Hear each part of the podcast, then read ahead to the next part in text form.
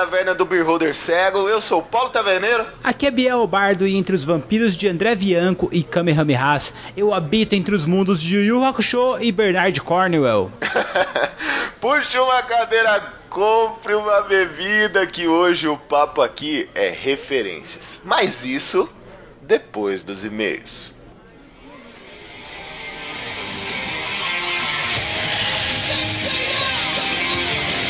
Os Cavaleiros do Zodíaco.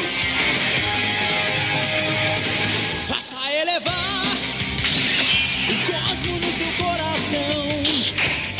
Todo mal combater, despertar o poder. Sua constelação sempre a te proteger.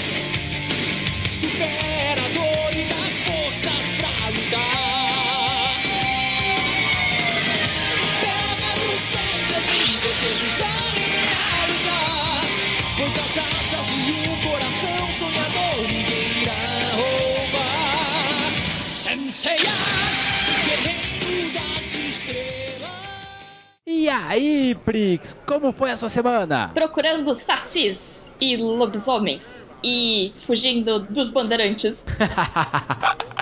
Só você mesmo faz essas coisas, Gnoma. Bom, te chamei aqui, Gnoma, porque nós temos um monte de recado para dar para os nossos ouvintes. Aliás, muito obrigado a você, Christopher, por ter vindo aqui, cara, no nosso podcast e ter dado uma aula sobre a bandeira do elefante da Arara, cara. Foi sensacional esse podcast, cara. Sério mesmo, muito obrigado. Você curtiu, né, Gnoma? Adorei. Além da gente conhecer um pouco mais sobre a cultura do nosso país, a gente leva de brinde um RPG. Olha só que sensacional. Ganha, ganha. Adoro. Gente, o sistema é sensacional, cara. Ele serve para adaptar para muita coisa. Não precisa só jogar no cenário a bandeira do elefante da Arara, cara. Você pode jogar em qualquer cenário que você quiser e fazer adaptações. Eu, sinceridade, adoro esse cenário porque, cara, dá pra você colocar muita coisa bacana ali, velho. O Capeloba é só um exemplo, galera, mas você pode utilizar várias lendas, você pode utilizar Curupira, você pode utilizar até mesmo uns deuses antigos ali, próprios dos indígenas, sem contar o Boitatá, né? O pai do mato, sabe? A sua imaginação é o limite, cara. Não, teve uma galera do grupo que já comprou, né, o, o jogo. Essa é a parte legal, Gnoma, de você falar sobre um sistema top, sabe? Um sistema fácil de se jogar, um sistema que todo mundo entenda e principalmente que apaixone as pessoas. Todo mundo tá falando, nossa, comprei já o livro, achei sensacional, sabe?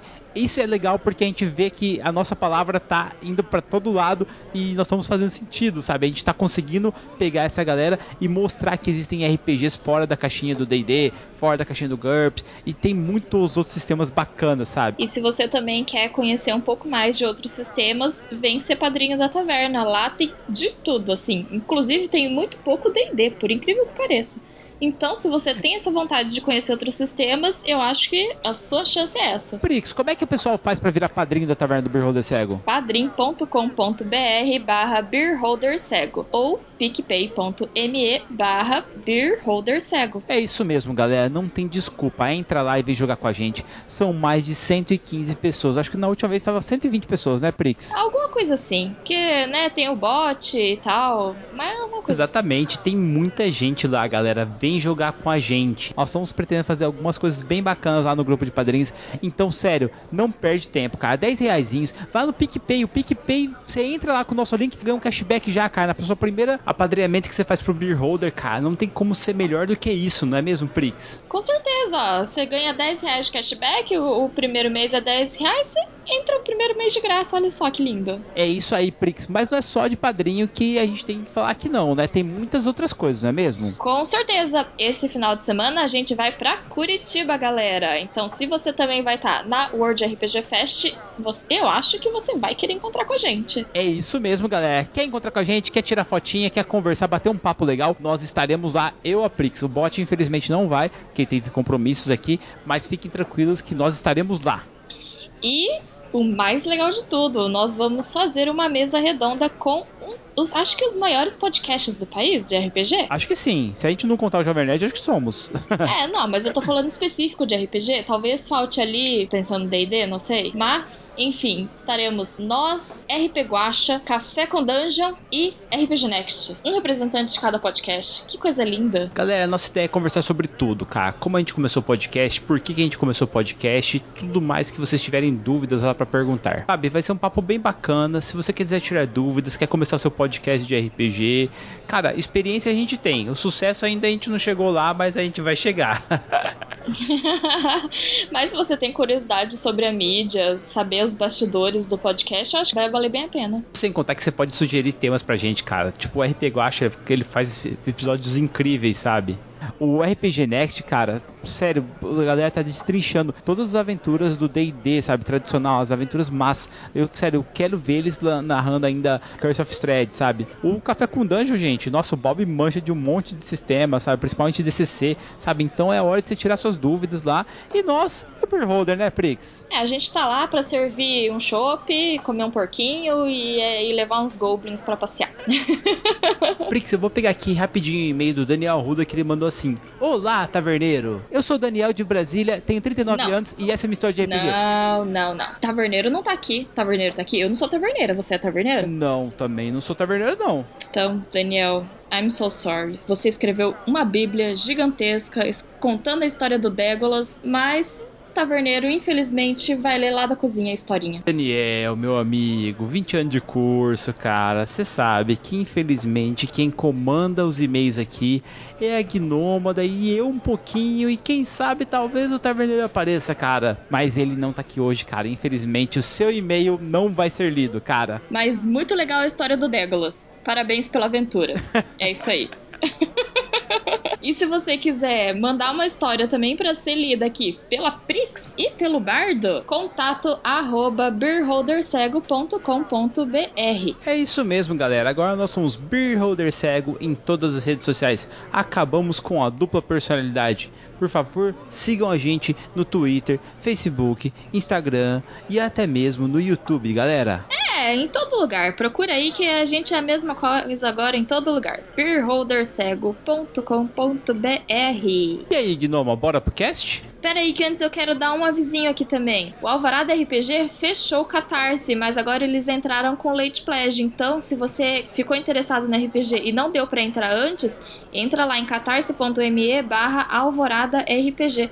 Dá uma conferida lá, porque parece que o playtest tá liberado pra todo mundo, mesmo quem não apoiou. Então dá pra você conhecer um pouco do sistema e apoiar. É isso aí, galera. Não perda essa chance. Vamos apoiar o RPG para ele crescer cada vez mais no país. É, Gnome, e não é só isso não. Se você for assinar Amazon Prime, como todo mundo vai fazer, porque, galera, tá só R$ 9,90, cara. Tá menos de 10 talks, cara. Faz o seguinte, ajuda o Beer Holder. Melhor ainda, por ano ele sai R$ 89,90. Você ganha dois meses. É isso aí. E como você faz isso? Ajudando o Beer Holder cego, galera. É só você clicar no link desse post aqui e assinar por ele, cara. Que daí você ajuda a taverna a crescer cada vez mais. É isso aí. Se você queria ajudar a taverna, não pode ser padrinho ainda, essa é a sua chance, mano. 10 reais! 10 reais! e 10 reais por um serviço de qualidade, galera, com um monte de série massa. Pensa no The Boys, pensa no Deus Americanos, cara, The Man in the High Castle e tá saindo logo, logo a série do Senhor dos Anéis. Você não vai perder essa, né, cara? R$ 9,90 por mês, entra no link agora e assina. E, cara, ajuda o Beer Holder. Sabe que também a gente pode te ajudar? Como, pera aí, Prix, mais ainda a taverna vai ajudar as pessoas? É, a gente tá aqui pra isso, né? A gente, além de servir cerveja, um porquinho, o que, que é que a gente faz? É, ajuda a galera, principalmente essa galera que gosta de miniatura, não é mesmo? Com certeza. Então, se você já segue a gente nas redes sociais, você já tá sabendo. Nós estamos sorteando, em parceria com a Caverna do DM, um dragão adulto azul. É isso aí, galera. Ela tá animal. É uma miniatura, galera. Juro pra vocês que deixa um dado D20 no chinelo. Ela é gigante.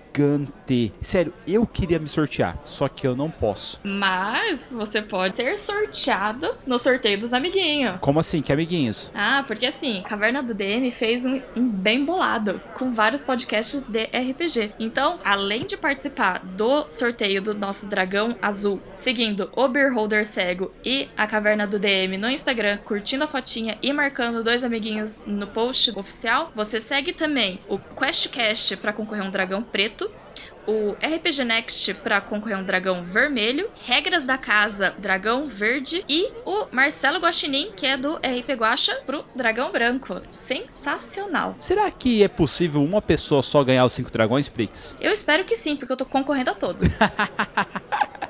Galera, faça igual a Prix, não perca essa chance. Vai lá, curte a Caverna DM, curte cada um desses podcasts que nós falamos. Todos eles fazem material de qualidade ligado ao RPG.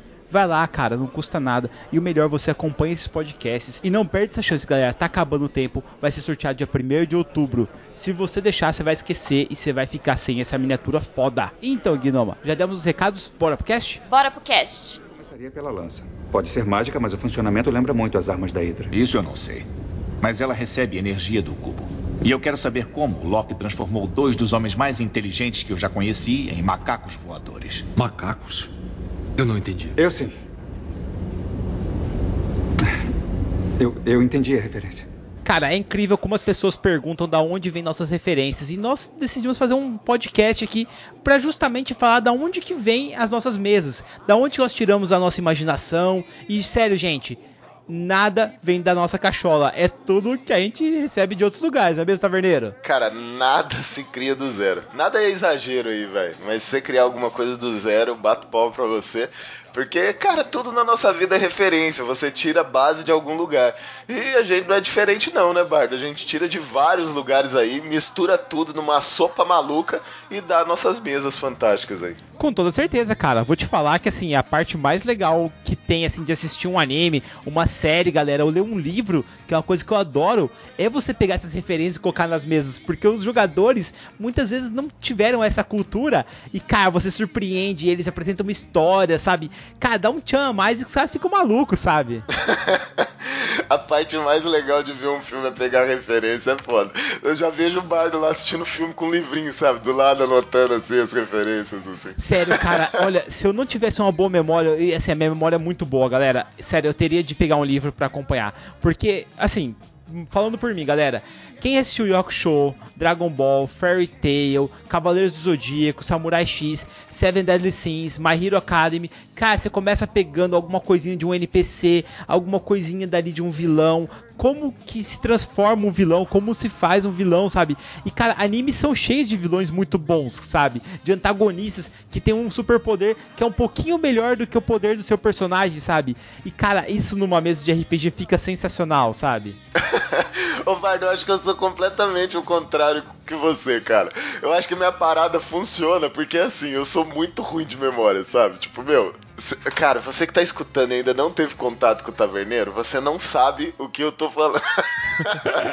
Os nossos padrinhos e o Bardo, eles sabem exatamente do que eu tô falando. Eu não lembro de nada, cara. Não é, e não é assim, ah, você não lembra porque você não curte. Não, eu curto pra caralho. Eu simplesmente não lembro mesmo.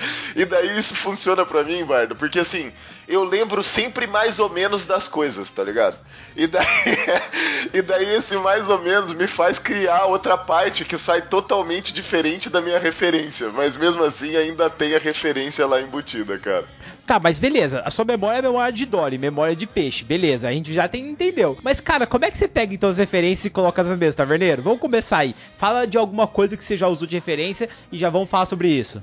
Cara, eu tenho muita coisa que eu uso, né, Bardo? Quem joga minha mesa lá, às vezes começa a pegar algumas pérolas, assim, alguns tesouros de referências que eu utilizo nas mesas. E delas tem várias. Eu vou, vou falar uma que eu usei muito tempo, que é o Magic the Gathering, que é um jogo de carta, né?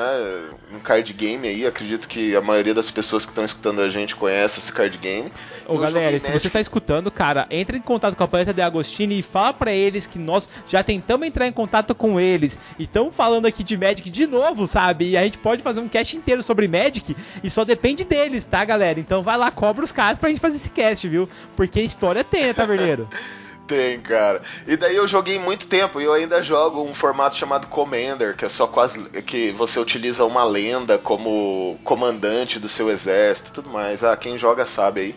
E eu jogo meio casual hoje, mas já fui já joguei bem hardcore assim. E, cara, isso fez uma parte fez parte da minha vida assim, como entretenimento, sabe?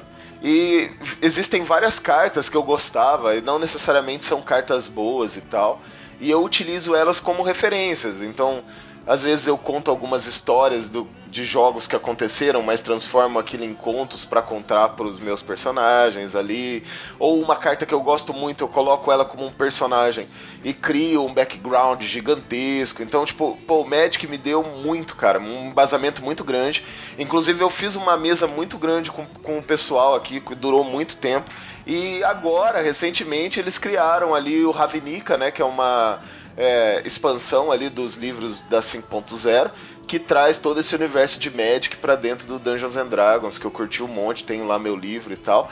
E é, era uma das referências antes mesmo de virar livro, sabe? Cara, vou falar pra você que um personagem de Magic que eu sempre gostei e eu queria ver numa mesa é o Multani Feiticeiro Marô. Eu tinha essa carta, galera, e ela, ela era assim: Multani tem a resistência e o ataque da soma de todas as cartas que os jogadores têm nas mãos na mesa no, no momento que ele desce. Cara, se você estiver lutando tipo aquele 2 versus 2, sabe? Cara, a Multânia é 28 28, meu amigo. É muito escroto a carta e é muito massa. E ele é tipo de uma, uma criatura de barro, assim, com uma. meio que floresce atrás dele, que na minha cabeça ele é um druida muito foda, sabe? E como era uma carta verde, fazia sentido na minha cabeça isso, tá, galera? Eu não sei a história do Mutani, mas, cara, é um personagem que é muito massa. Mutani era muito foda mesmo. Ele era quase um deus, assim, que comandava toda a floresta e tal. A história dele é bem massa. Ele entregou até o poder dele pra Urza tentar derrotar os Ferexianos e tal. A história de Mutani é bem legal. E é uma história aí, ó. Tipo, como o Bardo falou, você pode criar a sua história através da carta, ou você pode ler um pouquinho a história mesmo da carta real e adaptar pra mesa. Então, pô, cara, cada carta ali tem uma história, cara. Cada carta é uma coisa diferente. E os meus personagens, né? No caso, o Bardo participou dessa mesa também eles encontraram várias figuras, assim, até mesmo mecânicas. Por exemplo, existe uma mecânica no jogo de card game que é os planinautas, né? Que são aqueles que viajam entre planos e tudo mais. E eu utilizei essa mecânica na mesa também com os personagens. Eles encontravam pessoas que tinham essa fagulha, que tinha o poder e a capacidade de viajar entre planos. Então tudo girou entre esses planinautas, que eu chamava de caminhantes. A história girava em torno deles e o quanto poderoso seria uma pessoa não ter esse limite de espaço-tempo, sabe? De deslocamento, tempo para se deslocar, que era uma coisa muito foda e tal. E daí os personagens tinham alguns planinautas que eram amigos, alguns inimigos, e daí eu criei uma mecânica para essa questão da viagem no tempo, criei alguns itens. Lembra da adaga, Bard? Tinha uma adaga que eu criei que assim que o planinauta conseguia passar, né, de um plano para o outro ou de um lugar para o outro no mesmo plano, os personagens poderiam rasgar o véu do espaço tempo com essa daga e seguir esse planinauta, lógico, pegando o vácuo, né? Seguir eles. Cara, o que eu lembro dessa mesa, Taverneiro, é que a gente era obrigado a fazer escolhas. E era terrível. Cara, com quem vocês vão se aliar? Com qual planinauta vocês vão se aliar? Porque os próprios planinautas tinham tretas entre eles, galera. E teve um planinauta que a gente chegou na surdina, entrou na sala, matou o cara, o cara tava de costas. A gente fez um ataque conjunto para derrubar o cara de uma vez, senão o cara ia matar a gente, galera. E assim, nem era o planinauta que era contra a gente, tá ligado? Só que cara, a gente tava tão cagado, tão de medo já de ter apanhado dos outros planinautas que a gente teve que tomar essas decisões, sabe? E foi uma mesa sensacional, velho. Nossa, não tem o que falar, cara. Era muito legal, é. cara, porque, assim, a, a, da mesma forma que hoje você entra no Pinterest, pega uma imagem e cria uma história na sua cabeça, galera, o Paulão pegava, para cada carta médica criava umas coisas. Cara, tinha os Baviachinos, que eram aqueles homens lagartos do deserto, cara. Tinha NPCs que ele criava, tinha o Carne, que era um golem muito foda, que ajudava a gente. Tinha a nave, cara, qual que era o nome da nave? Que era muito foda, velho. Bons Ventos. Bons, bons ventos. ventos, nossa senhora. Era, cara, sério, eram coisas sensacionais, sabe? É, é essa pegada que a gente fala aqui no podcast, galera de você pegar uma coisa e criar uma história. Eu gosto muito de animes porque me dão essas ideias também que o Paulo tem do Magic, sabe? Ou mesmo livros. Cara, tem um livro que eu sou aficionado, aliás, não é um livro, né? Mas são vários livros agora do Brian Sanderson que eu tô pegando. O último que eu li, graças a um padrinho nosso, Natan. Natan, obrigado, cara. Foi excelente sua dica, foi de Elantris. Meu, que livro sensacional, galera. É um novo tipo de magia. Eu ainda vou trazer aqui no podcast um podcast focado em tipos diferentes de magia sabe? Tipo, a magia do D&D, a magia do Brian Sanderson em Elantris, a magia dele em Mistborn, é, outros livros, sabe? Que tenham magias diferentes. E eu até digo para vocês, manda um e-mail para nós ali no contato arroba cara, pra falar pra gente aí uns tipos de magias diferentes que vocês viram em livros pra eu colocar nesse podcast. E eu vou falar nesse podcast aqui, Doug, fica tranquilo sobre as crônicas de Arthur, cara, porque a magia do Merlin ali, a parada do ossinho, sabe? Que é outra coisa que eu morro de vontade de fazer um cast, cara. Eu vou fazer, galera, fiquem tranquilos. É falar sobre sistemas de magias, que é uma coisa sensacional, cara. Cara, se a gente tá entrando nesse campo de magia, eu tenho um livro que eu não gostei muito do último livro. é uma trilogia, assim? na verdade. É, chama Trilogia do Mago Negro, do Trude Canavan, sei lá o nome dele direito. Desculpa aí, galera, se eu pronunciei errado. Mas eu não gostei do desfecho, assim. Eu acho que os caras enrolaram e daí ficou pouco tempo pra finalizar a história.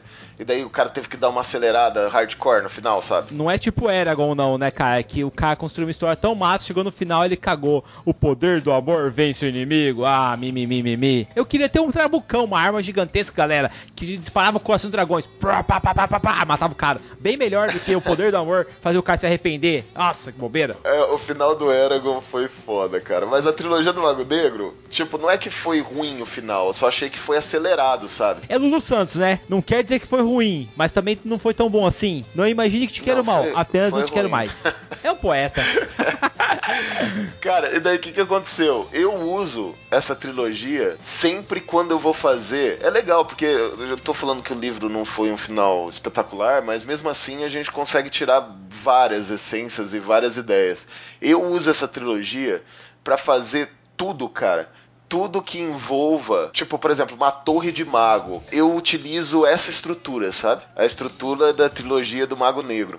Que, se eu não me engano, eu, eu não sei, eu posso estar tá cometendo um erro gigante aqui, mas o que a gente fala tanto, o livro que a gente fala tanto aqui, da Crônica dos Matadores de Reis, sabe? Sei, nossa, do do Kvolt. Kvolt, a academia do Kvolt é muito parecida com a academia da trilogia do Mago Negro, sabe? Sério? É, eu acho que teve uma referência ali, sabe? Uhum. Eu acho, porque é muito parecida. Não tô falando que é parecida a história, os personagens, não, nada disso. É parecido como a academia funciona, sabe?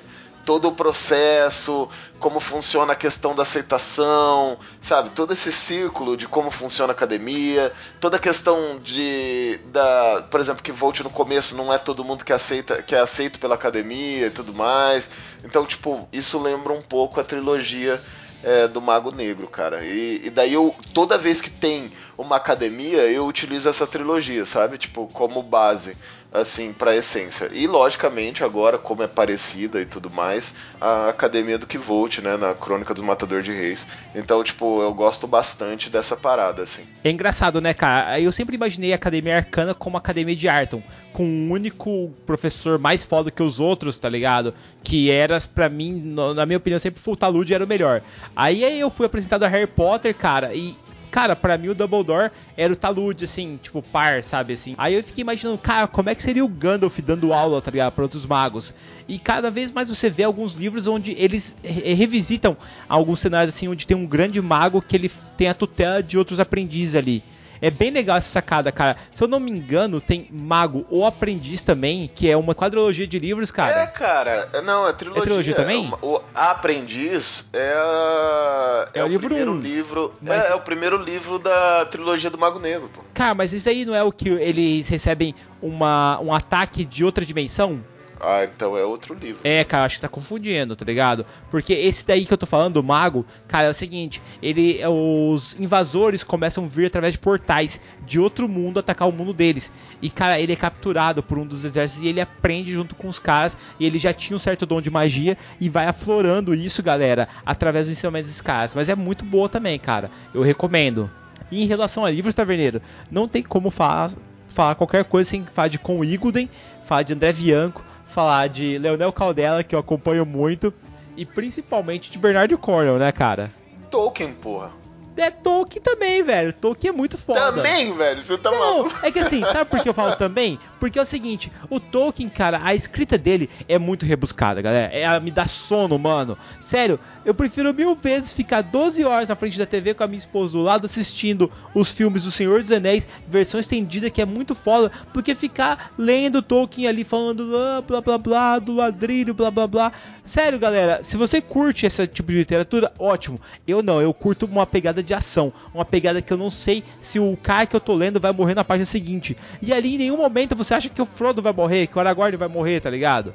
Ah, Desculpa é legal, falar, mano, porra. mas não tem essa emoção, cara. Eu gosto, cara, de sentir medo pelos meus personagens. Por isso que eu gostava tanto de Game of Thrones do livro, tá ligado? Porque qualquer página o cara poderia morrer, velho. Que é uma puta de uma referência que eu gosto muito até hoje, galera. Apesar da série ter terminado aquele final meh, aquele final amargo, aquele final podre. Ok, beleza. A gente deixa pra lá. Mas, cara, olha o tanto de coisa que pode ter. Olha aquela religião da área. Olha os caminhantes brancos. Olha os wargs no começo.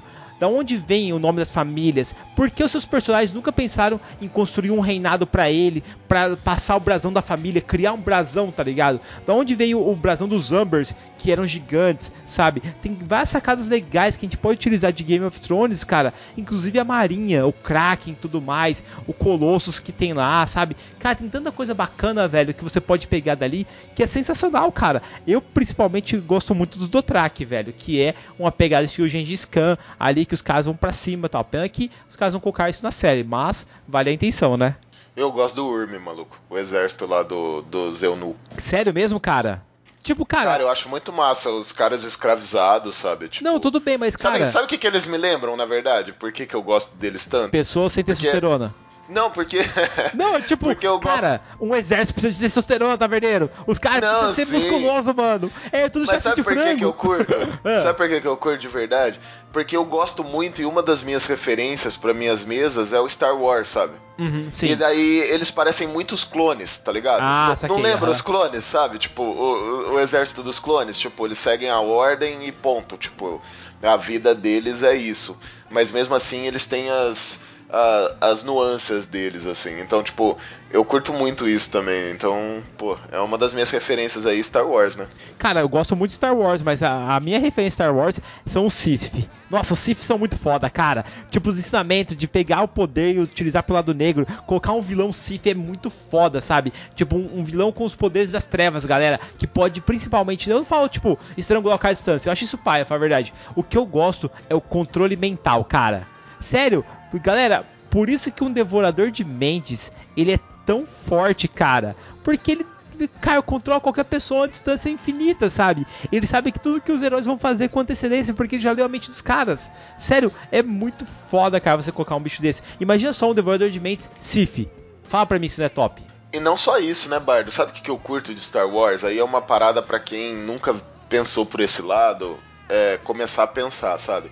Ele trabalha uma divindade que é a força, sacou? Ah, Sem ser uma divindade como a gente trabalha com Deus, por exemplo, Deus, Deus, entendeu? Então é uma outra abordagem de como é uma divindade, sabe? E eu gosto de usar muito isso no mundo politeísta, tipo Forgotten Realms, sabe?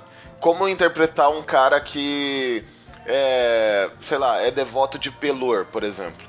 Ele não é um devoto de Pelor como um deus ativo no mundo, assim como é um devoto de Deus no nosso mundo real. Tem que ser diferente, entendeu? Então eu tiro um pouco das coisas relacionadas à força do Star Wars, sabe? Cara, e, e o lado negro também. você tipo, tá me isso é falando isso. legal. Você lembra do Rogue One? Aquele sacerdote da força? Sim, sim, é isso mesmo. Cara, muito cara, massa, ali é né? um clérigo, não é, mano? Ou ele é um paladino? Eu imagino ele como um clérigo. Tipo, aquele clérigo, cara, é fervoroso, tá ligado? Meu cara tá cego, cara, é cego. E ele tem, meu, total confiança de que a- o deus dele, a- no caso a força, vai agir através dele, cara. É muito massa uma parada dessa. É muito insano e é uma outra abordagem, tá ligado? Porque, tipo, é, é quase como se não existisse fé. Porque no mundo de Star Wars, é, você não tem fé na força. A força existe, cara. Você viu o cara dando um force push ali, tá ligado? tipo, Aham. não tem como você duvidar daquilo. Tipo, É, mas assim, só algumas pessoas, muito poucas, conseguem manifestar isso. Por isso que meio que virou lenda. Tanto que o, o primeiro capítulo da nova trilogia, o próprio Han Solo chega e fala: Então, sabe aquela parada que os caras faziam as coisas com a força? Então, é tudo verdade. Porque, cara, ficou esquecida a bagaça, velho. Não, é, exatamente. É uma parada que não tem como você falar que não existe, porque o cara realmente tá ali sufocando outra pessoa ou dando um force push, sacou?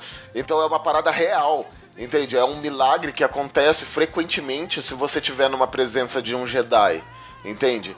Coisa que a gente não tem um critério de comparação aqui na vida real. Não tem, tipo, o cara é, Aham. dando furril na rua, sacou? Mas é, é- cara, então, no, no mundo de Star Wars, mostra essa divindade presente a ponto das pessoas invocarem milagres, entende? Então isso é legal pra você ver como vínculo de, de adoração como um personagem ou como você pode interpretar uma magia divina presente no, naquele ambiente, sabe?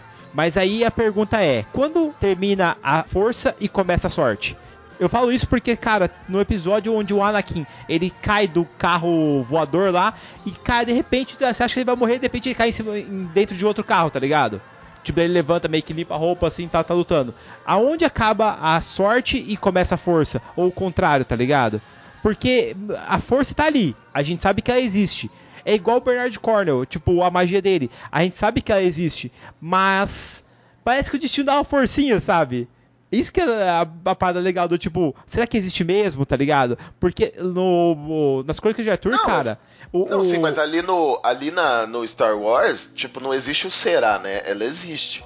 Se Então- for sorte ou não foi, aí é outros 500, mas ela existe. O cara, o cara dá o force push, o cara dá Não, uma... não, beleza, mas assim, em alguns detalhes, porque, por exemplo, o Mestre Windu lá, ele vai virando o sabre de luz, papá, e vai interceptando todos os lasers que os caras tiram contra ele, sabe? Até onde isso é a força e onde começa a sorte, tá ligado? Porque, meu, seria possível que a força conseguisse fazer o cara bloquear todos os lasers do mundo ali? É, maluco, você vê, tipo, os caras treinando lá da Academia Jedi lá, eles todos com os, os olhos tampados ali, os robozinhos atirando e eles só desviando no, no sabre, Não, tudo sabe? bem, cara. Eu acho que contra um robô, beleza. Eu acho que até eu e você podemos usar um pouquinho da sorte e da força pra Nunca, desviar. Agora, o mano. primeiro tiro pô, vai dentro ali, do meu cérebro. Ali, Taverneiro, era um milhão de nego atirando, cara. E não era robozinho, não, mano. Era os clones parrudaço lá do, do Boba Fett metendo pipoco, cara.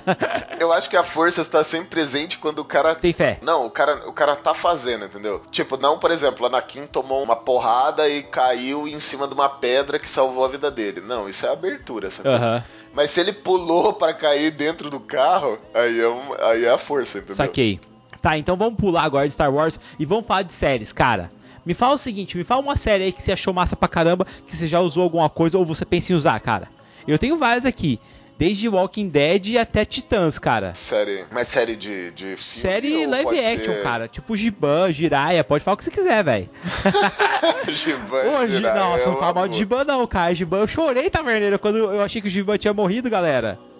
Você tá de sacanagem. Porra, mano, velho. nossa, foi, nossa, ele é desmembrado, taverneiro. Aí a criança fica chorando depois, fala, Giban, tal. Aí os caras levam ele pra aquele forno lá, o doutor faz os bagulho, de repente ele vem, nossa, novo de novo, com aquele puta daquela canhão no braço. Nossa, cara, animal. Galera, se não assistiu o Giban, é velho pra caramba, é muito datado, mas, cara, fez parte da minha infância e eu indico a vocês, cara. Cara, tem um monte de série que a gente acaba usando uma coisa ou outra, né, Bardo? Eu, recentemente, eu já falei isso, eu assisti uma série muito merda. E, e, tipo, mano, ela é muito ruim, cara. Mas eu assisti. E eu utilizei algumas coisas na mesa, assim. Os caras não pegavam, porque ninguém assistiu a série porque ela é ruim. tá? Cara, ó, vou falar pra você, é assim, é o famoso guilty pleasure. Cara, a gente tem um prazer secreto, culposo nosso. Só que a gente assiste, por exemplo, o meu é Teen Wolf. Agora eu mudei pra Riverdale, tá o, ligado? meu, o meu é Van Helsing, tá ligado? É, O Van é. Helsing que com a tô mulher. ligado, tô ligado. Não, mas assim, é, não salva, cara, foi mal. Não, mano, tem umas paradinhas legais, só que os caras são muito ruins, velho. É, sério. Mas, cara, Não, é, aquela sério. filme- é aquela série tão ruim, tão ruim, que ela dá a volta e fica boa, mano. É igual o Teen Wolf, cara. Não, mano, essa não dá volta, não. Ela é ruim mesmo. Ela para no meio do. Mas, cara, sei lá, o bagulho me prendeu e eu assisto e ponto, tá ligado? E, e parece que não sou só eu, porque o bagulho é renovado pra caramba, sabe? Tipo, vai renovando e tal, toda hora. Mas agora, tipo, por exemplo, eu usei. Ela é uma série de vampiro. Aham. Então tem bastante coisa também que me lembrou do primeiro RPG que eu joguei, que foi Vampiro a Máscara e tal. Então, tipo, trouxe um pouco isso, sabe? Então eu, eu dei uma mistura dos dois. Mas uma parada que eu usei já nas mesas, assim, que os caras começaram a ficar bolado e tal, é a questão do Westworld, sabe, Bard? Como assim? É, teve uma hora que eu fiz os personagens entrar, encontrarem um grupo, um cara, na verdade, que ele tava desenvolvendo robôs com um potencial grande de combate, por exemplo, né? Mas eram robôs totalmente controlados e tal, e até ajudaram os personagens em alguns momentos e tudo mais. Só que, meu, até quando? Porque o cara vai construindo robô, vai construindo robô, cada vez ele vai ficando mais poderoso, e daí, tipo, tem um robô que toma consciência e tal, e o cara acha bonito isso e tudo mais, e começa a se tornar uma ameaça não só pro, pros personagens, mas pro mundo. É a história do Ragnar, Aham. sabe? Não, cara, aí é- você tá pegando uma parada tipo Frankenstein, tá ligado? Que é louco pra caramba, cara. Tipo, meu, o bagulho vai ganhando vida e, e, cara, e a partir do momento que ele ganha vida, ele quer fazer coisas, sabe? Que tá fora do seu domínio. E isso é sensacional, tá ligado? Eu, tipo, de vampiros, você tava falando, uma série que eu adoro é The Strain. Que é uma pegada, assim, bem também série B, tá ligado? Que o padrinho, o, Gu- o Gus da taverna, que me indicou. Cara, a série é sensacional, galera. O vampirismo ali é um tipo de vírus mesmo. E o grande Lorde Vampiro, cara, ele pega, meio que tem um certo gosto, assim, cara. que ele faz? Se um cara vai lá e enfrenta ele, e dependendo do cara, ele mata o cara e pega o corpo do cara pra ele. Tipo, ele migra de um corpo pro outro, sabe? Nossa, que roubado. É, cara, ele, ele foi meio que lutar com um gigante, sabe? Um cara que ele é deformado, que ele tinha gigantismo. E daí ele matou o cara e pegou o corpo do cara. Então ele é muito maior do que um ser humano normal. E quando você vê ele pela primeira vez, você fala, nossa, velho, que podre e tal. Um vampiro que vai ser muito maior do que um ser humano, sabe? Você acha que é paia. E depois você descobre tudo que ele passa de corpo pra corpo. Então, assim, quando o corpo tá muito zoado, ele vai lá e se troca e pega outro corpo, sabe? E é aquele negócio, eles apanham de luz solar, tem um grupo de vampiros que caça os outros vampiros que saem Eles não de brilham, eles linha. não brilham. Não, esses não, cara, esses dão porrada. esses são massa. Isso aqui assim, tá vendo? Eles têm uma parada que, tipo assim, lembra do Blade 2? Que a, a Caraca, boca do vampiro Blade, se abre e daí sai uma língua? Caraca, então, esse tipo The Strain. né? Tipo, É, a predador. língua. Então, mas a língua desses caras de Strain é. Cara, é uma mangueira, é uma cobra, velho. Sai da boca do cara e pega o cara lá longe, tá ligado? Isso é muito É foda, velho. tipo porque os Resident muito- Evil. Tipo Resident Evil. Aham. E é bizarro, cara, porque os vampiros eles pegam e vão ao local onde se sentem queridos. Então, assim, um vampiro, ele volta pra casa pra matar os familiares. É muito escroto isso. Caraca, não, é muito escroto, velho. Não, nessa pegada, cara, assim, que eu tô falando, galera, de série meio assim bizarra, eu tô assistindo Mind Hunter, cara, que é sensacional, cara. Se você quiser criar vilões e entrar na mente de serial killers, essa série é foda, tá verdadeiro? O Bardo só assiste série desgraçada. Se um dia você for pedir palpite pra alguém de série, não pede pro Bardo, cara. Mind Hunter não é aquela série pra você assistir durante o jantar. Você quer assistir uma série pra assistir durante o jantar? Assiste Brooklyn Nine-Nine porque tem o Terry Crews. Que é muito foda. Daí você vai dar risada, pá, tal, vai querer assistir mais um, beleza. Mas, cara, se quer assistir uma série pra você fazer vilão, cara, sério, assista Mind Hunter. Vai ser muito bom. É estilo True Detective, pegada, sabe? Sério, os caras estão superando. Tem algumas séries muito boas lançando. E nessa pegada taverneira de vilões, tem o Titãs. Você chegou a assistir a primeira temporada? Eu assisti, assisti inteira, cara. Titãs é foda. Ah, Cara, que Robin é aquele, velho? É, Nossa, maluco, cara, aquele- que animal. O Robin é sanguinolência escrota, sabe? Tipo, sempre foi, né? Mas lógico, aquele é uma mistura de, de vários Robins aí, né? O melhor Robin que eu gosto é esse. Na verdade, o melhor Robin que eu gosto é o Robin, filho da Talha, de, que é filha de Ra's al Ghul, sabe? Tipo, o cara Aham. moleque nasceu pra ser assassino, Mas ele é filho do Batman mesmo, ou não? é filho do Batman. Mas daí eles misturaram, pegaram esse Robin e misturaram com o primeiro Robin e tal, e daí surgiu esse Robin da série. Mas ficou legal, eu curti pra caramba. Eu curti a pegada dele, tá vendo? Que assim, é um cara que ele não sabe o que ele é. Porque ele tenta ser um cara, tipo, tá dentro da lei, sabe? Mas ao mesmo tempo, galera, ele descamba pra putaria foda, cara, de matar os caras. Ele não tem dó de bandido, não, sabe? E aí fica naquele, a- a- naquela pegada, de, tipo, o cara, ele quer ser uma pessoa que faz o bem, só que ele sabe que se o bom se omite, o mal ganha, tá ligado?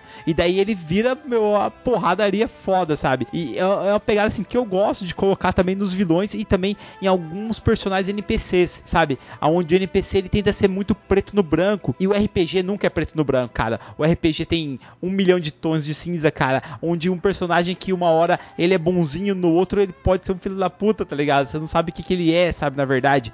E essa pegada que me atrai tanto, porque você pode colocar um cara desses ali fazendo a justiça com as próprias mãos, mas os personagens vão ficar a favor dele ou contra? Se o Kate estiver caçando, por exemplo, é um assassino, sabe, serial, alguma coisa do tipo. Cara, é muito massa, porque esse Robin que eu falei que é filho do, da Thalia e do, do Batman, né, que é o Damian, ele é muito sanguinolento porque ele foi criado pelo clã lá das sombras, né? Então, tipo, ele foi criado para ser um assassino. E o Batman, ele tenta puxar a rédea dele toda hora, sacou?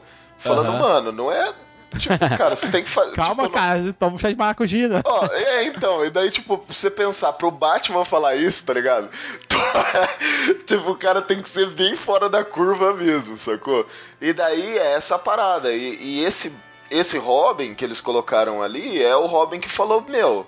Você não vai puxar minha rédea, sacou? Foda-se você. E daí, tipo, ele saiu e cansou de viver nessa questão do debaixo da aba do Batman de, pô, tem que combater o crime, mas combater do meu jeito, né? O Batman Aham. falando. Falou, mano, vou matar geral. E é isso que ele vai, sabe? Tipo, ele acha que bandido tem que se fuder mesmo.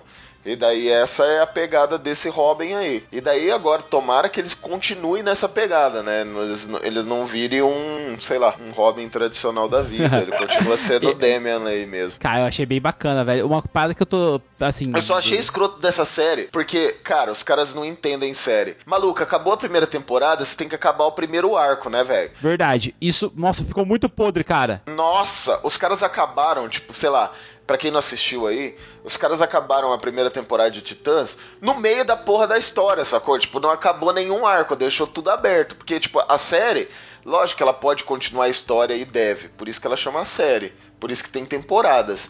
Mas cada temporada tem que pelo menos fechar um arco de história, né? E Sim, deixar com alguns certeza, ganchos cara. pro próximo. Mas esse não fechou nada, velho. Não fechou nada, velho. Foi totalmente aberto, mas eu acho que eles fizeram de propósito, do tipo, cara, ou vocês renovam essa porra, ou vocês vão ficar sem saber do que acontece. E a galera, tudo, meu, assistiu, ficou frenética, falou, que porra é essa, cara? Cadê o final dessa merda e tal? E aí, cara, daí foi a vida louca, tá ligado? E daí tem vários personagens legais ali, né? Tipo, até a própria Ravena, né?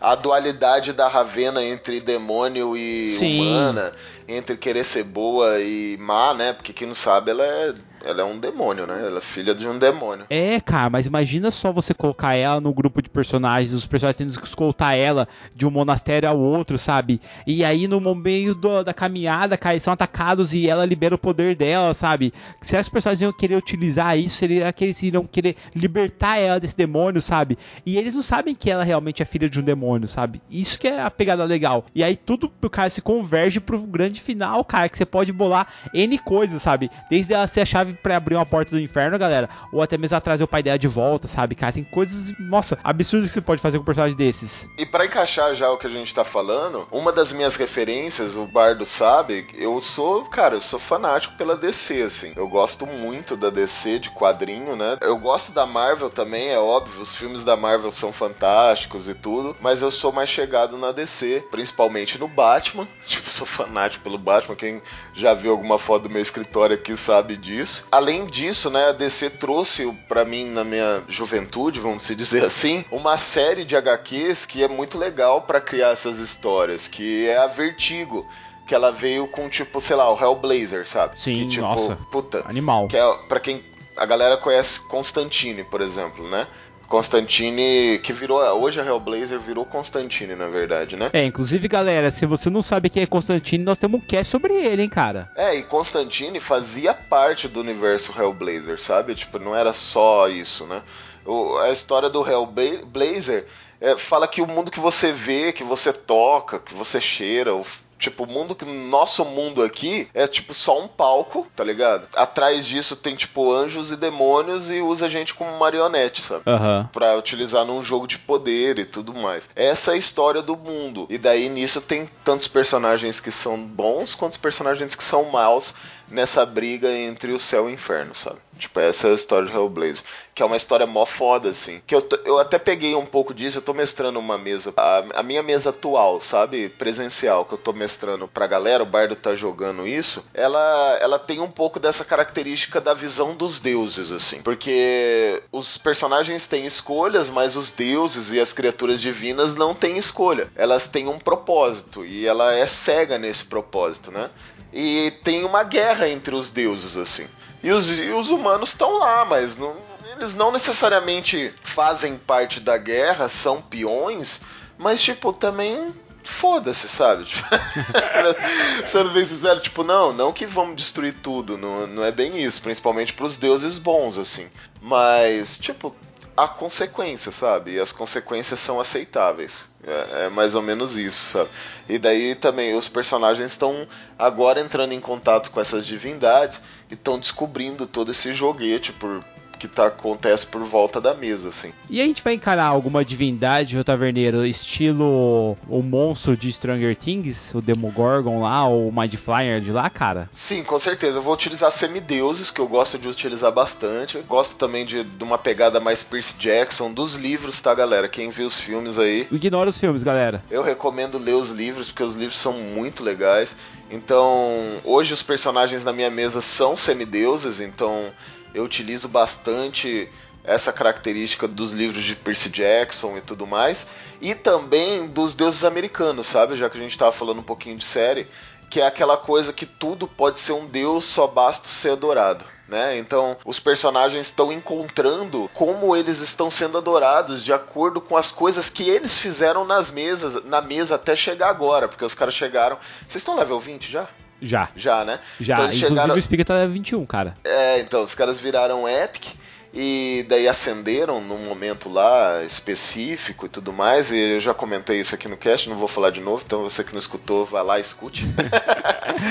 e eles ascenderam a um posto divino e através daí eles agora são semideuses, estão caçando outros semideuses e começando a ser adorados por determinadas ações, até chegar um momento que eles vão ter que fazer uma escolha em ascender a uma adoração, a uma divindade, né? Eles serem uma divindade. Só que ascendendo a essa divindade, ele vai ter que abrir mão à escolha, né? Porque a divindade ela tem o fardo de seguir cegamente a sua adoração. Então, por exemplo, o deus da colheita, ele é o deus da colheita, tá ligado? Ele, ele, ele é adorado por aquilo, ele não tem, é uma função dele, é, é aquilo que ele é, né? Ele não, não existe uma possibilidade de escolha para ele. Ele é responsável pela colheita, entende? O deus da bondade, ele não pode ser mal, ele não tem essa escolha. Ele é o deus da bondade, então eles vão ter que escolher entre o livre-arbítrio, vamos se dizer assim, ou o poder supremo. Mais focado. Então todo esse fato também vem dessas, dessa construção, tanto de Percy Jackson ali na parte de semideus, quanto no deuses americanos na questão de tudo pode ser um novo deus, contanto que seja adorado. Então eles começaram a ser adorados por ações que eles fizeram ao longo de toda a sua caminhada aí, sei lá quantos anos a gente está chegando, completando nesse Natal, que a gente sempre começa a mesa no Natal. Então, acho que faz uns quatro anos, né, Bart? Com todos esses quatro anos de caminhada, três anos de caminhada, sei lá, até acho chegar até, já, te, já passamos de quatro já, cara. É, eu também acho, acho que vai chegar por cinco. E até chegar nesse ponto onde eles são uma divindade e eles foram adorados por todas as ações que eles fizeram até então, e daí a gente entra nos deuses americanos aí e caminha sobre mais essa referência aí. Então, tipo, Hellblazer, Hellboy, né? Esses livros que são mais vertigo, assim, também são referências muito grandes para mim. E gibis, né? Que são referências muito grandes para mim. Assim como Conan também, que é uma grande referência para mim, que eu fui muito influenciado isso pelo meu irmão, porque é ele que tinha os gibis, na verdade. Eu era um pouco mais novo e acabei herdando esse gosto aí do meu irmão. Então, é, na, no campo do gibi é isso. E eu gosto muito dos inimigos do Batman, porque eles têm uma psique muito forte que dá para você atribuir para outros personagens da mesa, por exemplo. Você pode colocar uma característica de um Coringa em um outro personagem que não necessariamente tem esse perfil de palhaço do Coringa, por exemplo. Ou você pode colocar um psique de um é, Charada, por exemplo, num demônio, sabe? Que trabalha com enigmas, assim, e cuida de um labirinto, sei lá. Você pode utilizar esses psiques na, em criaturas do seu universo, como a Era Venenosa, como o próprio Bane e os Cara, a Era Venenosa seria um inimigo muito forte se encarar no RPG, cara. Eu imagino aí até mesmo um druida como ela, cara, que nossa, é muito forte, galera. Imagina o Charada como mestre de um labirinto, cara. Nossa, cheio de é, enigmas é, ali, foda, né? sabe? Com armadilhas mortais, cara. Sério, gente, coloca essa ideia para trabalhar. Cara, os inimigos do Batman, eles são muito fortes. O Bane mesmo, cara, se você colocar um inimigo ali bem mais forte que a galera, tipo com o soro ali que ele aplica toda hora, que ele fica cada vez mais forte. Cara, é um inimigo que dificilmente a galera vai começar, vai conseguir derrotar ali sem uma perda ou duas ali, cara. Hazal Ghul, sabe? Tipo. Hazal Ghul, a parada de nunca morrer, cara. Eu acho isso muito legal dele, cara. O Poço de Lázaro, sabe? Na série, cara, foi bem legal da, da série do Arqueiro Verde, galera. Que tem um poço que quando ele devolve, a pessoa não volta igual, sabe? Volta meio maligna, cara. Eu achei isso bem Sim, legal, cara. Isso é uma história canônica, cara. É, é- é bem massa isso. É uma história que nasceu do Batman, né? Batman que tem o Hazal Ghul como inimigo e foi uma das primeiras grandes sagas que aconteceu dessa mudança do Batman de, tipo, sabe aquela série tosca de TV? Tosca não, engraçada, mas era uma comédia, né? Era uma Sim. comédia pro Batman mais sério dos quadrinhos, assim. Foi esse passo muito grande, assim, que deu. E essa foi a primeira saga pré-estabelecida.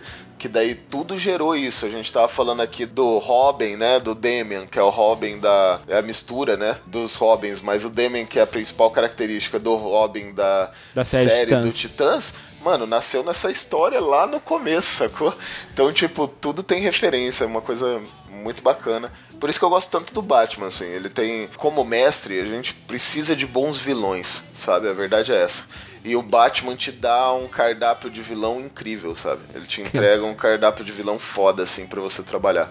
Cara, essa parada do posto de Lázaro, galera, você pode colocar numa dungeon extremamente foda, aonde os aventureiros, tipo, até perecem algum deles, tá ligado? Nessa dungeon aí e tal. E aí chega num lugar que é mega proibido, aonde tem um poço de água negra.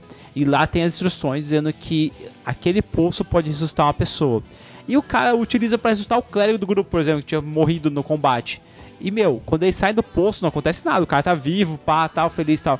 Só que aos poucos a personalidade do cara vai ficando maligna. E aí esse grupo não vai ter que enfrentar um inimigo. Vai ter que enfrentar um amigo que decaiu e ficou maligno, cara. Que é o melhor vilão que tem, galera. Porque é alguém que você amou, você combateu lado a lado com o ali do seu lado, na parede de escudos ali, cara. Você sobreviveu, você, meu, que sangrou junto com esse cara. E esse cara agora é um inimigo, velho, que sabe todas as suas fraquezas, sabe? Sabe aonde apertar, meu. É muito foda você fazer uma parada dessas. Cara, é muito foda mesmo, muito animal. E se você quiser saber também um pouco dessa história, tipo, desse começo do Hazal Ghul e tal, é só você procurar os gibis do Neil Adams, ele vai vir aqui pra CCXP esse ano. Então, tipo, ele vai tá aí, vai, tipo, você já lê e já leva lá pro cara assinar, então, tipo, autografar pra você. Vai ser bem legal, é, é o cara que fez essa mudança, é um dos, um dos responsáveis por essa mudança de chave, sabe? É, é bem legal pra vocês que querem ter ideias e referências de quadrinhos aí. E Bardo, eu sei uma outra referência muito bacana que eu acho que você gosta também e você vai conseguir falar muito sobre isso, assim como eu. Mano, a cultura japonesa e toda a cultura de samurai, né? Cara, eu adoro, sempre fui fã. é, quando eu casei com a Priscila ainda, eu me realizei porque a galera sabe a Priscila japonesa. E, cara, tipo, nossa, Samurai X, é, Seven Deadly Sins, é, My Hero Academy, ah, todos os animes, cara, que vocês imaginam, eu cheguei a assistir. Até mesmo Patrine, galera, que não era um anime, mas era uma série que eu cheguei a assistir. Eu já fiz Kendo já. Adoro, cara, a a arte marcial japonesa. Tô assistindo Haikyuu, cara, que é um anime, tipo, que fala mais é de relações, é de vôlei o, o anime, sabe, cara? Mas é bem legal, porque tem uma pegada bem diferente, onde cada um tem uma função, sabe, cara? É como se fosse um grupo de RPG. Se o clérigo não faz o, de- o dever dele ali certinho de curar a galera, cara, o grupo todo apanha, sabe? Não é culpa do guerreiro, não é culpa do clérigo, não é culpa do paladino. Cada um tem que fazer a sua parte, sabe? E isso fortalece o grupo. A comemoração, a derrota, sabe? É tudo levado em conta, cara. Eu acho sensacional, sabe, galera? Se você tem a chance de pegar e agora tá na moda o Demon Slayer, e, cara, assista esse anime, adapte alguma coisa, sabe? Meu, crie em cima disso. Eu posso falar com propriedade, por exemplo, do My Hero Academy, que eu, nossa, adorei, cara. O, o All Might é um herói, cara, que ele pode ser muito bem um mestre ali dos personagens, um cara que eles encontram ali, sabe? Que já passou o poder dele, mas o, o negócio do All Might não é o poder que ele tem, cara, é a experiência que ele ganhou, sabe? fa- Fazendo tudo aquilo, sabe? A mesma coisa do Seijuro Rico. Eu já fiz já é, na minha mesa ah, na época 3.5, aonde a gente tinha um livro que era The Night Swords, aonde tinha várias manobras de luta, sabe, diferentes. E a gente pegou e adaptou o estilo Hitei Mitsurugi, os outros estilos, galera, para que os personagens e os inimigos pudessem usar isso em mesa.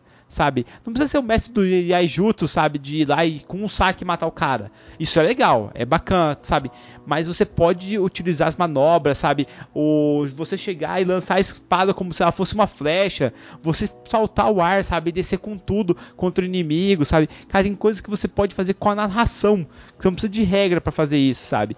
E é uma coisa que eu adoro, sabe, narrar dessa forma assim. Na última mesa, pra você ter ideia, eu narrei um Cutulo, tá, galera? E eu peguei e simplesmente cheguei, a galera tava lá numa floresta e tinha um Wendigo caçando eles. E como é que eu conseguiria fazer um Wendigo causar susto a uma galera que era russa, sabe? A galera era calejada, os caras eram investigadores. O que, que eu fiz? Eu comecei a emular vozes de cada parte da floresta. E daí os caras falam assim: não, não, vamos fechar em um círculo aqui, de costa um pro outro. Só que eram sete personagens. Então eles fecharam e o círculo ficou meio aberto ali no meio. O que, que eu fiz? O Endigo veio por cima das árvores e saltou no meio da galera. No que ele saltou ali, ele virou e fez uma manobra estilo do Aoshi, sabe? Do Kaiten Kenbu, que ele corta seis vezes com as kodachis dele. Só que ele fez isso com as garras dele e cortou em um círculo perfeito, atingindo quase todo mundo ali. Só algumas pessoas escaparam, porque estavam de costas para ele. E quando eles olharam, aquela cara pútrida, cheia de sangue, de machucados tal, aquele choque na sanidade dos caras. E daí, pá, aquele baque lá, de repente os caras, meu, falharam ali no teste, começaram a sair correndo, entraram em estado catatônico, sabe? Alguns, sabe? E ficaram presos fácil para o Índigo, sabe? Então são coisas assim que você pode trabalhar, sabe? São coisas que eu vi. Eu imagino você se encontrando, por exemplo, com o Hollow ou com o Shinigami de Bleach, de mesmo Death Note, sabe? Como é que seria a sua atitude, sabe? Como é que você ia ficar? Cara, você ia ficar paz, você não ia ficar. É a mesma forma de você ver um dragão, sabe, taverneiro? No nosso mundo hoje é que a gente não consegue consegue ver dragões. Mas imagina pra um cara, vamos colocar um mediano ali, sabe? Um fazendeiro, velho. Cara, ele viu um dragão voando, mano. Porra, cara, o cara deve se cagar todo, o cara deve ficar louco, tá ligado? Catatônico, correr pra floresta, sabe? Por que, que um fazendeiro, maluco? Se eu ver um dragão voando, eu também me cago. É, tá ligado? Tipo, meu, a gente fica em pânico, porque é uma coisa que a gente não espera, cara. A gente nunca viu, tá ligado? Na verdade, eu tô esperando meu dragão até hoje, pedindo AliExpress, tá chegando. Mas, cara, é foda isso, porque a gente tem que trazer pra realidade uma parada que a gente nunca viu. E como você traz, causando suspense e uma boa descrição. Esse é o segredo, né, Bart? Você não precisa falar, ah, apareceu um Wendigo. Não, você fala, você não, descreve ela. Em nenhum momento ainda eu descrevi pros caras que eram Wendigo, sabe? Porque assim, eles foram investigar e o Cthulhu tem essa pegada investigativa, galera. Onde eles chegaram lá no local e eles começaram a ver várias histórias. Onde um povo falava que não, para matar esses seres você tem que usar uma faca de prata. No outro falava que você tem que matar a criatura e comer o coração dela. No outro falava que essa criatura era vulnerável ao fogo, sabe? Cara, então assim, tem várias versões que você não sabe qual é a qual. Eu usei muito aquele negócio que você sempre fala, sabe? Que player acredita em qualquer coisa, sabe? É, player, player e conto da carochinha. Player tem fraqueza no conto da carochinha, maluco. Você conta o conto da carochinha para eles eles acreditam. É verdade, cara. Essa questão de terror é muito importante para você causar nos personagens uma boa descrição. Não tem como. Não, não dá para fugir disso. Porque se você só falar o nome da criatura e tudo mais Lógico, a galera vai perguntar, e não tem problema você falar depois de você descrever, criar o clima de tensão e tudo mais. Se você quiser, né? Se você não quiser falar, você também não fala. Cara, você falando aí em cultura japonesa, Taverneiro, uma coisa que a galera não dá valor, que nós vamos ter que fazer um cast, cara, são sobre os monstros da mitologia japonesa, cara. Sério, tem muito monstro foda lá, cara, que a gente vê, por exemplo, em Yu Hakusho, que são os yokai. Galera, sério, dá pra você fazer uma mesa inteira com demônios baseados nos yokais. Você não precisa estar tá narrando ali um Lendo 5 a 10. Você pode estar tá narrando seu D&Dzinho, um Terra Devastada. Você pode estar tá narrando Cthulhu, cara. Tudo pode ser encaixado com aquela cultura japonesa. Inclusive, tem um cast que a gente fez sobre fantasmas taverneiros, que tinha a mulher que o Taka falou que ela mata as pessoas lá. Cara, você pode utilizar isso, cara para acabar com a sanidade das pessoas. Sabe, uma mulher que fica matando os outros, que na verdade é um espírito de uma mulher que morreu na estação de trem e tal, que ela não tem a cara, que ela chega perto dos homens pros caras elogiarem ela, se o cara elogiar, ela mata o cara, tá ligado? Gente, Mano, dá para fazer isso. Não só isso, né? Cultura, o shintoísmo é, tem os kamis, né? Então, ah, tipo, sim, os Kami cara, são outra pegada também. Um milhão de Kami, velho. Tem, tipo, um milhão, não tô brincando. É, é quantidade limitada de Kamis. Então, dá para trabalhar muito com isso. E também, cara, toda, toda a cultura de Shogun e Samurai, que é a cultura que eu amo, cara. Todo esse É, a gente chama de Japão medieval, mas eles não trabalham com a mesma linha histórica que a gente, né? Cara, Musashi, velho. assim. É, É, nossa, cara, é linda essa parte, galera. Se você já assistiu Samurai X, leia Musashi, velho. Nossa, é muito massa. É uma leitura, assim, prazerosa, mas ela é extensa. Só que tem a luta, galera, que ele vai enfrentar um lanceiro do Templo Ozoin, que eu já usei esse lanceiro, cara. Sério, é muito massa, cara. Sério, se você não dá valor à arma lança, leia Musashi que você vai dar valor, cara. Sério, é muito massa. Sério, taverneiro, cara, é muito massa porque é uma, é uma arma, assim, primitiva, se for ver bem. É uma das primeiras armas inventadas por nós olha aqui, com polegares opositores. E, cara, ela é muito foda quando você sabe utilizar todas as técnicas de luta dela. Porque você pode utilizar ela com duas pontas batendo o cara. É, nesse templo aí, ele utiliza na ponta dela uma lâmina em forma de cruz, galera. É uma lâmina que vai pra frente e duas que vão pro lado. Então, mesmo que o cara erre a ponta da lança, ele ainda acerta de raspão em você e ele te corta. É muito legal, sabe? E com isso, com essa eh, ponta em cruz, ele consegue puxar a arma, ele consegue bater e o alcance Passar da lança é muito rasteira, grande. maluco. Passar rasteira, sabe? Ele pode, tipo, quando você for cortar com a espada por baixo, ele simplesmente bate a lança no chão e pula por cima da sua espada e ainda te bate com a outra ponta, sabe? Cara, é muito legal. Isso é uma coisa que você pode utilizar na sua mesa Pra interpretar os monges, pra colocar um inimigo, sabe, diferente. Todo mundo, cara, tem medo de combater um warrior nível 11, por exemplo, que dá 8 ataques de uma vez só, usando surto de ação, galera. Cara, você não precisa ter um warrior, você pode ter um monge, cara, com um bordão, com uma lança dessas, igual eu tô falando, que ele causa muito dano, que ele vai, bate, corre, vai, bate, corre. O Kensei, que é um monge especializado em porradaria, cara, com uma lança dessa, e se ele tiver com a mão livre, ainda ele consegue dar muito dano, cara, e ainda consegue segurar projéteis, sabe?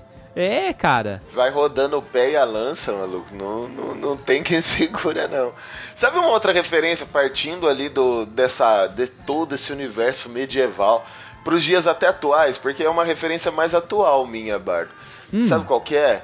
World of Warcraft, cara. Nossa, que massa. Arthas, cara, a história do Arthas é linda, cara, pra adaptar. É, tem várias histórias, né? A questão do Arthas, a questão de como o mundo funciona, a magia, a questão dos xamãs, as relações entre as raças, os trolls, né? Tem ali também é, toda, toda a questão dos minotauros, né? O porquê que um faz parte de outro, a questão da al- aliança e da horda.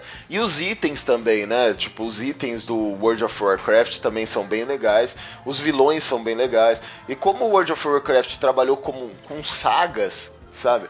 Então dá pra você trabalhar também essas sagas na sua mesa, sabe? Você não precisa trabalhar todas, não precisa trabalhar em sequência, mas é o que eu falo, pegar pequenas coisas, ou personagens, ou NPCs e utilizar, né, Bardo? Porra, cara, nossa, imagina uma mesa onde você vai fazendo a história do World of Warcraft mesmo, taverneiro. Você vai vivendo as expansões. Cara, é animal, velho. seria Desde nossa, imagina só o- o- a- abrindo o Burning Portal, cara. Nossa, Pô, cara, foda, é- é- cara. sério, você indo pra Outlands, você pegando montarias, você fazendo as quests, sabe? Cara, dá pra fazer, galera. Se você for narrar, me chama, por favor, quero jogar essa mesa, cara. Sério, meu, imagina só que massa, cara. Outra coisa muito legal também dos jogos atuais é o Diablo, que a gente já falou aqui também. A questão do, do universo feito em cima do Diablo, né, Bardo? É uma Nossa, coisa que muito animal. massa. A gente tem um cast só disso. Se você ainda não escutou, corre lá, nosso cast de Diablo. É muito bacana. A gente tem o Assassin's Creed, sabe? Que tipo é uma, uma outra série de jogos muito legal. Que também tem um cast aqui com a gente. Então referência é o que não falta, né, Bardo? Cara, sem contar um Uncharted, galera. Se você jogou um Uncharted, tem mistérios, tem busca ali. Você pode fazer, meu, um, um RPG só de referência de Uncharted, porque tem muita coisa legal. Cara, tem uns monstros bizarros. E assim, Uncharted parece que não tem nada de sobrenatural. Chega no final, descamba pro sobrenatural foda, tá ligado? É muito bizarro, porque, tipo, tem uns lobisomens lá, tem uns bichos que eles comem a árvore, eh, o fruto da árvore lá de Chambalaia, e daí ficam loucaços, sabe? Cara, tem muita coisa massa que você pode utilizar de jogos assim. Um jogo que eu gosto muito e eu incentivo, se você não jogou, por favor, jogue Last of Us. E também Witcher 3, né, cara? Nós já falamos já no último cast aqui sobre o Witcher, cara. É sensacional, velho. É uma lore animal que você pode utilizar na sua mesa. E, cara, você pode não precisar falar que você pegou de Witcher. Simplesmente, se o jogador não conhece, utiliza aquilo, velho. Sabe, uma, É verdade, pegadinha é ali, um O conflito Bardo de. adora. Como que chama aquele parada que você adora? Dos fantasmas? Dos. Do- dos caras que vem e mata todo mundo. Ah, a caçada, a caçada selvagem, cara. Maluco, se você jogar uma saga com o Bardo e não tiver uma caçada selvagem, ou ele tá com febre, ou vai ter um pouquinho mais pra frente, cara. Porque ele sempre coloca. Cara, a caçada selvagem é sensacional. Nós temos um cast sobre caçada selvagem. Se você tá ouvindo agora, vai lá e ouve, cara, que é muito foda, meu. Nossa, é, é, meu, é muito legal. E assim, eu gosto de, das duas pegadas. Tanto em Witcher que eles trazem um inverno, tá ligado? Que eles trazem o frio supremo, cara. Como no Team Wolf, que eles fazem simplesmente a pessoa esquecer. Cara, sério, é muito bizarro e a gente não dá valor à nossa memória. Imagina só, parceiro, você acordar e seu pai chega e fala: Quem é você? E tipo, te expulsou a casa porque ele não sabe quem é você.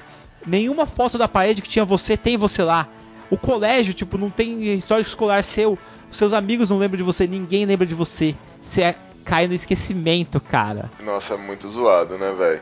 E tem uma. E daí quando a gente parte pro. Também, só pra não esquecer, tem muito filme, pelo menos na minha época, quando eu era moleque, que eu gosto muito de utilizar, que é tipo, O Predador, Alien, Nossa. sabe? Tipo. Mas você é muito feio. É muito bom, cara. Predador, Alien, cara. O, ó, eu os utilizei na última aventura que eu narrei de Terra Devastada, cara. Eu utilizei o Jason, Nossa, velho, o Jason na é mesa. Massa, o Jason é massa. O Kruger, o Kruger eu gosto dele usar como mais como se ele fosse um demônio do sonho, sabe?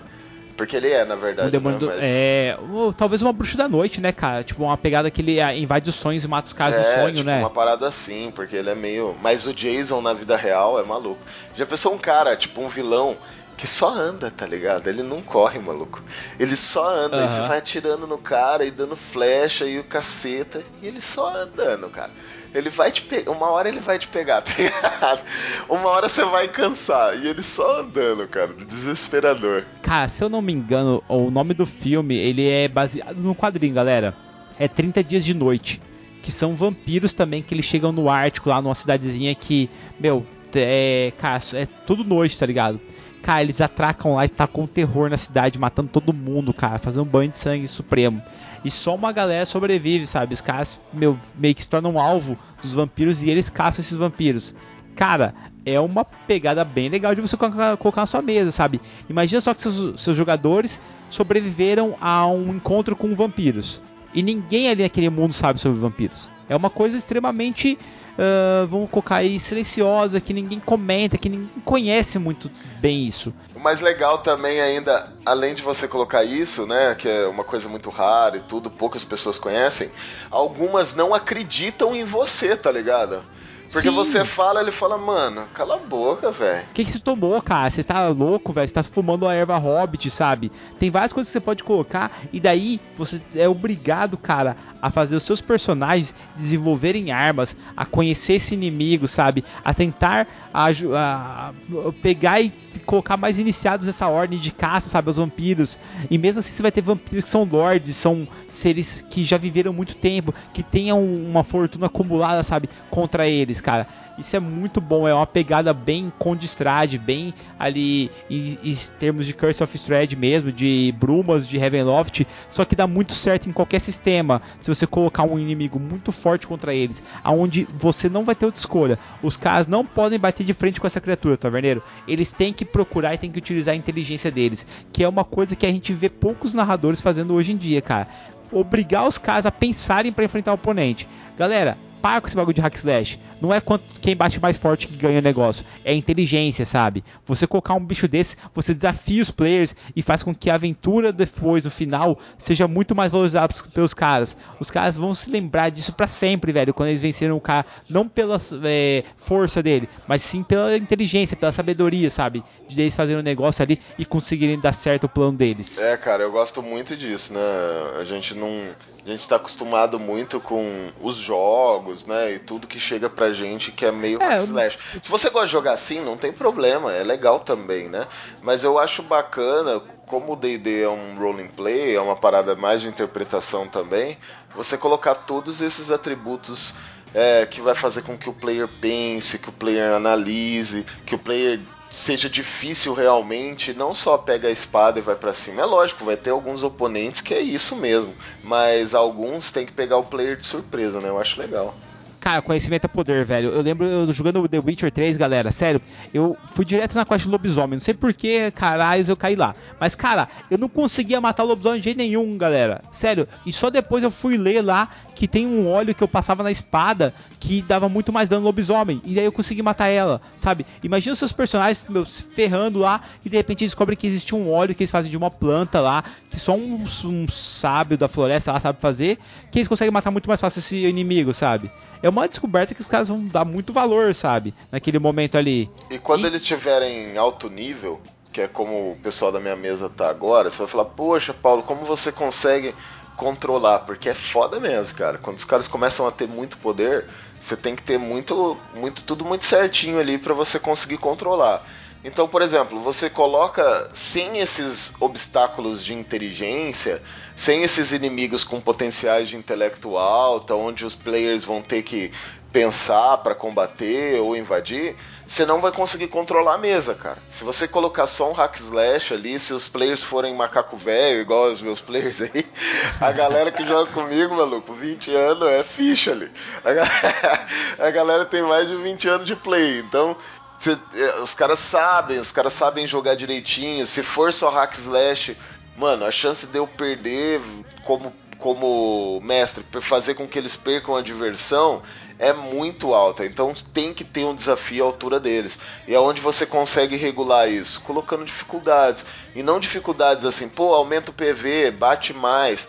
Não, dificuldades realmente em batalha, estratégias de combate é, e, e vulnerabilidades. Então, por exemplo, fazer com que os personagens, igual o Bardo estava falando ali, desenvolvam uma mecânica para destruir aquele monstro, né? Então, por exemplo, para destruir o lobisomem, ele teria que passar um resíduo que encontra numa árvore no topo da montanha onde um druida mora, sacou?